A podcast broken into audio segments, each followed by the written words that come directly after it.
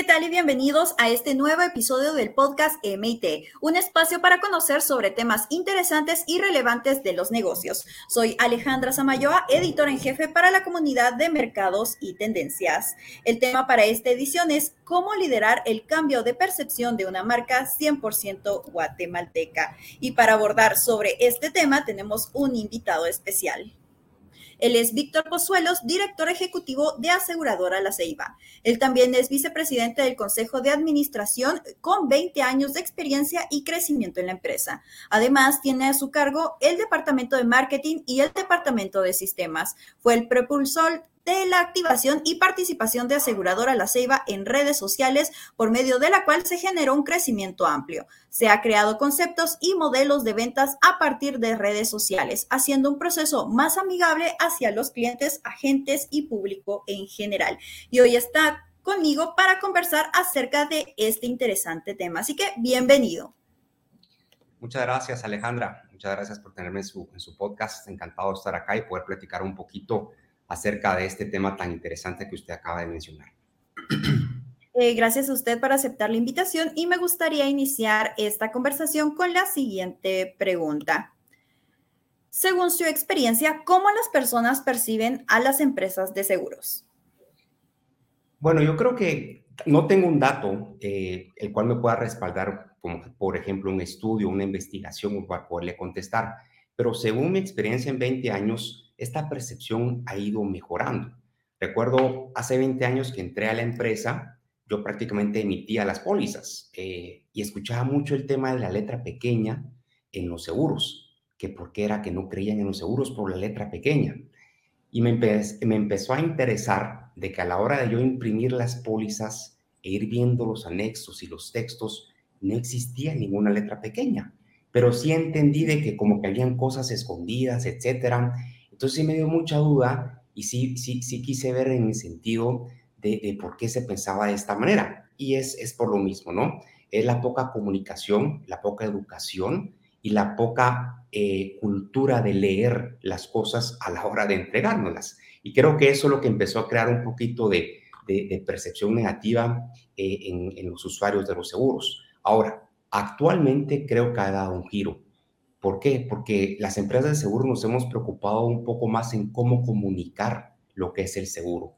Los intermediarios también ya apoyan mucho más valor a lo que se refiere a un seguro, a lo que uno contrata, ¿no? Entonces yo creo que, que la percepción ha ido mejorando. Eh, el resultado a la hora de tener algún tipo de incidente, el cual una aseguradora lo respalda, ha sido lo mejor para poder dar una opinión positiva de los usuarios de los seguros. No existe una letra pequeña, no existe algo de que no se paga, de que no me cubrieron, no, todo está, todo está en el contrato, todo está bien claro y creo que es esa parte, la parte que no leemos, la parte que no preguntamos y ante todo asumimos, asumimos que las aseguradoras tienen que cubrir ciertos riesgos sin estar contemplados.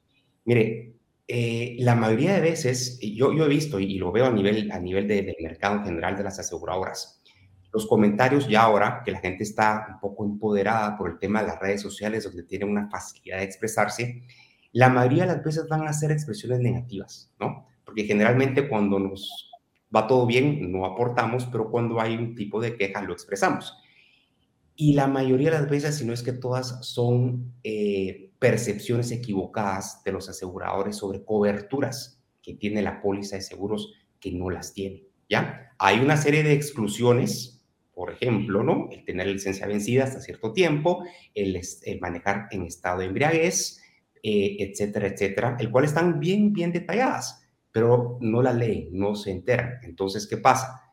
Cuando por contrato, por ley, nosotros nos autoriza Em, crear algún tipo o evitar un tipo de cobertura a la póliza, el, cliente se molesta y empieza esa cosa, etcétera. Entonces, escriben y de repente viene el otro, sí, a mí también me pasó lo mismo. Entonces, eh, la verdad que es, a veces me, me divierte un poco ver cómo las personas se expresan negativamente a los seguros, pero es porque no tienen de verdad un fundamento el cual sea respaldado el que nos obliga a nosotros a cubrir esos, esos, esos riesgos. Está todo muy claro, no letra pequeña y la percepción Y le digo, yo en estos 20 años de, de estar en el mercado ha ido mejorando gracias a que nos hemos, eh, eh, nos hemos como que adaptado a la nueva cultura y a comunicar mejor. Claro, totalmente de acuerdo, porque a veces, bueno, hace 20 años, como nos decía usted, eh, realmente no había muchas personas que estuvieran pensando en adquirir seguros, ¿verdad? A lo largo de estos últimos años, pues ha crecido la gente que se está interesando, que está investigando, y también, como decía, ¿verdad? La mayoría de las personas siempre piensan que va a haber algo negativo, que siempre va a surgir algo, que no, que no les están ayudando o el famoso estoy pagando por gusto y todo, o para qué voy a pagar si es casi imposible que me vaya a suceder algo. Y sucede, ¿verdad? Entonces es necesario también ese cambio de comportamiento y de cultura de leer absolutamente todo y estar bien enterado, bien empapado de lo que me cubre, de lo que no me cubre y de lo que está sucediendo, ¿verdad? Es todo lo que nos estaba mencionando y basándonos también en que los últimos años, eh, particularmente con el crecimiento de la población, de una nueva generación y también del crecimiento económico, han aumentado las personas eh, que tienen vehículos, ¿verdad? Y también han estado buscando como que eso, también nos mencionaba ese de, cubrir, por ejemplo, si hay personas han estado de ebriedad, licencia está vencida y todo, ¿verdad? Entonces nos gustaría saber, ¿por qué considera importante tener un seguro de vehículos? Mire, es importantísimo tener un seguro de vehículos es la protección de su patrimonio. Es definitivamente una opción financiera en el cual uno está protegiendo algo que tiene, incluso a uno mismo como persona. Ya el seguro de vehículos no es exclusivo para el carro como tal, para el, para el pick-up como tal, para la panel como tal. Es, es, un, es, un, es, un, es una opción que a uno le da protección sobre lo que incluso va dentro o incluso lo que uno puede dañar en, afuera del vehículo. Entonces, es, yo creo que es bien importante por lo mismo, ¿no? Es una garantía de uno poder proteger su patrimonio, ¿ok? Em, es, es, importante también decir de que no solo a la hora de un siniestro es que el seguro se manifiesta como tal, también a la hora de un desperfecto mecánico, de algún tipo de ayuda, de una asistencia vial, todo eso ya está totalmente cubierto.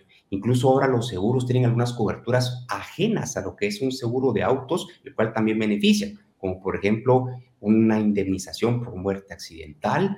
También hay, una, hay, incluso empresas que están ofreciendo eh, telemedicina, hay empresas que ofrecen también otro tipo de productos que son totalmente ajenos al giro del negocio del seguro. Pero es bien importante por eso, creo que es una protección al patrimonio, ¿ya? Estamos dando cuenta los, los precios de, de, de, lo que puede ser una reparación, de lo que puede ser uno tener que invertir en un bien que uno hace daño con, su vehículo. Eh, entonces yo creo que sí, sí es importante esta protección tanto al vehículo que uno posee, a uno como persona y a lo que uno pueda hacer. Es, sumamente importante. Y ¿sabe qué? No, no, no se da cuenta uno hasta que le pasa. Yo le apuesto que si alguien no está asegurado y le pasa un percance, se da cuenta y en ese mismo momento él al recuperar su bien va a asegurar su vehículo. Claro, y esa, esa prevención también que, en la que las aseguradoras han estado trabajando es importante porque solo en Centroamérica han aumentado en un 30% los, los accidentes eh, de tránsito, ¿verdad? Que involucran directamente vehículos o motos. Eh, ya no hay tantos accidentes con transeúntes, pero sí hay, en especialmente Guatemala, hay una gran cantidad de accidentes todos los días y se estima que tal vez la mitad de las personas que están involucradas no cuenta con un seguro. Entonces, basándonos en esta información, eh, ¿el seguro de vehículos es obligatorio en Guatemala? Mire, lamentablemente no. Y digo lamentablemente no por, por ser del gremio de aseguradoras, sino porque es un costo muy representativo para el país es increíble de que somos uno de los pocos países en Latinoamérica que no, cuenta con un seguro obligatorio para autos. Hace unos años entró en vigencia la ley, el cual pues eh, obligaba a todo vehículo que transportaba personas o bienes a estar asegurado contra terceros, o sea, una cobertura de responsabilidad civil por el daño que pueda hacer alguien más. Esta ley fue aprobada, luego fue pausada luego fue retomada y fue, fue siendo postergada y postergada hasta que el presidente Yamatei pues decidió totalmente darle marcha atrás a esta ley. Nosotros como gremio estábamos preparándonos se había creado ya un grupo en el cual estábamos, eh, estábamos analizando cómo afrontar esta situación que se venía con esta, eh, este, esta cantidad de seguros que iban a venir para el país. Sin embargo, todo fue en vano. es lamentable no por el gremio, le digo, van a decir, sí, las aseguradoras que quieren más dinero. No, no es eso, porque así, así decían los, los retractores. Es porque es un, es un gasto muy grande para el Estado. Es un gasto, un gasto muy grande para el Estado y eh, al mismo tiempo pues, afecta a la misma sociedad, porque está desprotegido, está desprotegido de un bien el cual pues le puede causar algún daño económico a la hora de tener que asumir cierta responsabilidad. Así que no es obligatorio, y es uno de los pocos países de Latinoamérica que no contamos con un seguro obligatorio de responsabilidad civil de autos. Claro, es importante y necesario, ¿verdad? Y hay muchos países que ya tienen implementado como obligatorio un seguro para transitar, ¿verdad? Libremente desde que las personas adquieren un vehículo o desde que las personas tienen una licencia para conducir. Eso, eh, según investigaciones varias, ¿verdad? También han determinado que ayudaría en gran medida a que las personas sean más conscientes de la forma en la que manejan todos los días.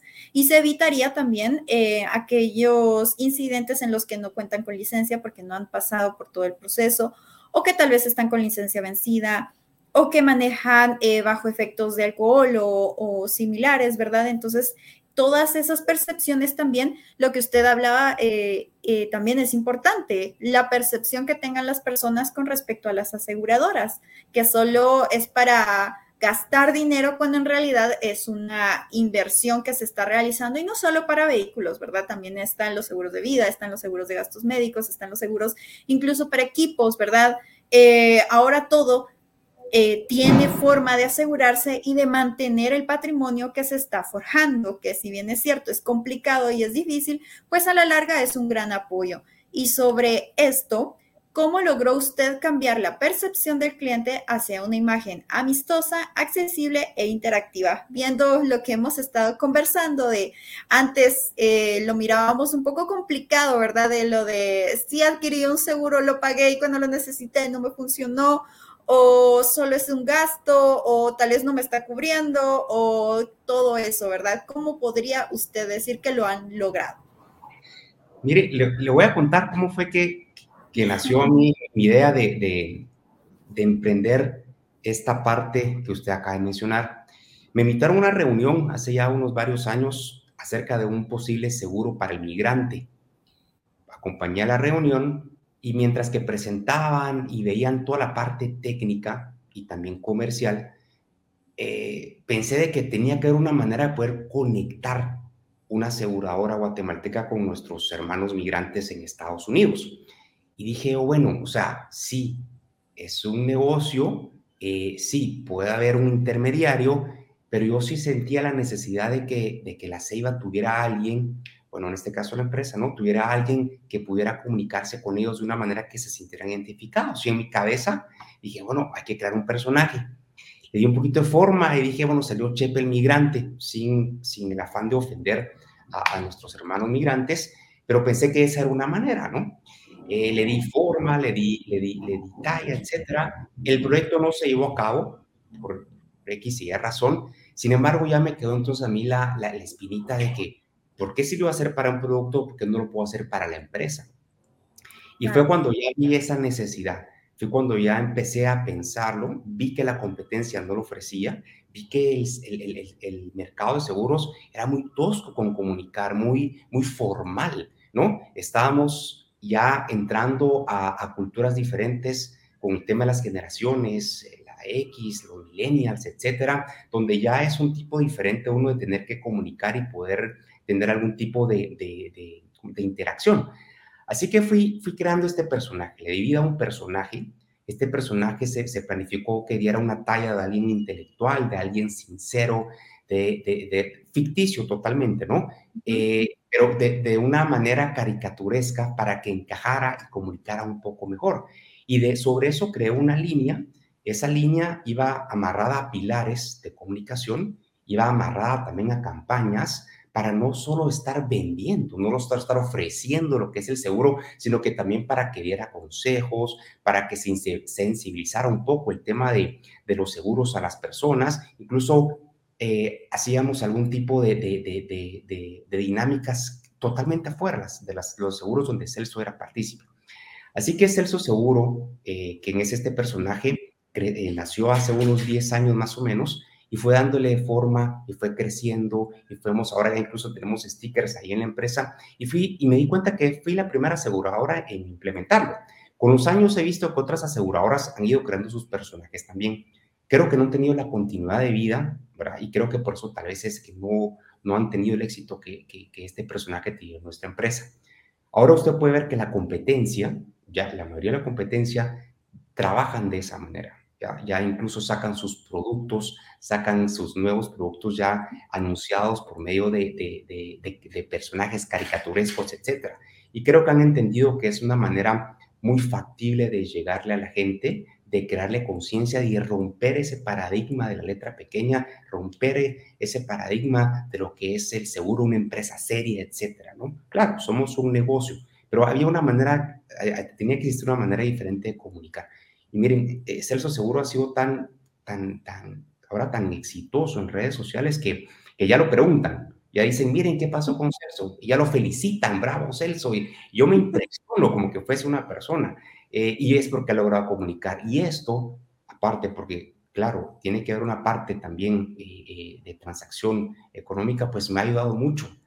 solo el año pasado, del año pasado, el año antepasado, el año pasado crecimos un 41% en ventas directas, solo por medio de redes sociales, que es la que prácticamente Celso Seguro administra.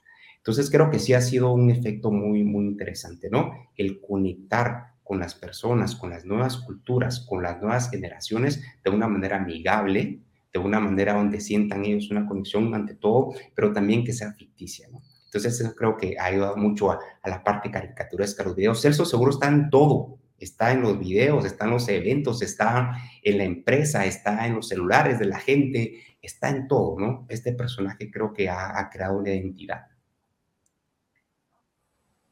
Claro, y eso ha dado esa empatía que la gente necesita para sentirse en confianza y que está siendo escuchado, que le da seguimiento y que también tiene esa relación, ¿verdad? Que no es solo estar solo contra una gran empresa, sino que tiene esa cercanía que le puede ayudar y ha funcionado. Usted nos estaba hablando acerca del crecimiento que tuvo la empresa el año pasado y pues seguramente va a continuar en esa misma línea. Y gracias a ese gran apoyo que, que este personaje pues también está funcionando.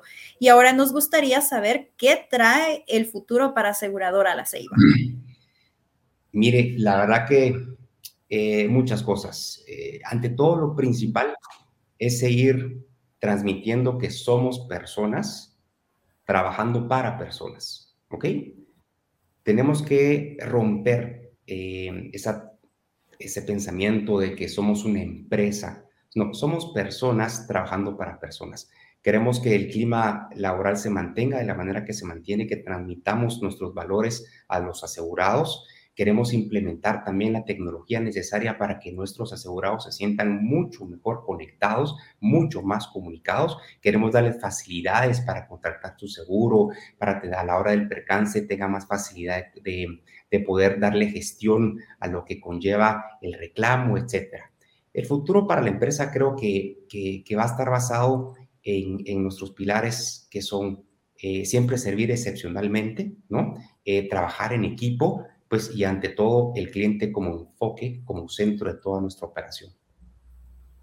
Claro, muy interesante y muchísimas gracias por estarnos aportando eso y darnos también a conocer eso que realmente es importante tomarse el tiempo de investigar, de estudiar, de ver si me siento cómodo con, con la información que me están dando y como usted decía, que eran personas trabajando para otras personas para que también el público, ¿verdad? Pierda ese, ese miedo y rompa esa barrera, que asista a un lugar donde se le puede explicar, se le puede atender, porque también creo que eso es algo cultural.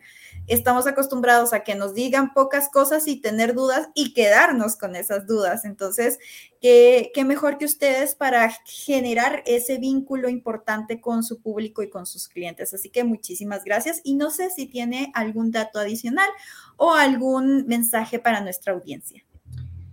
Únicamente agradecerles el espacio y también eh, agradecerles ahí para, hacia ustedes, para que la gente pues eh, crea en los seguros. Eh, estamos a las órdenes.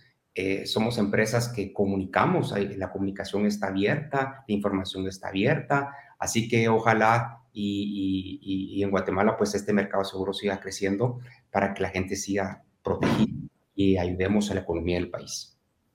Así que muchísimas gracias por estar en este espacio y pues siempre quedamos a las órdenes para una próxima oportunidad. Gracias Alejandra, muy amable.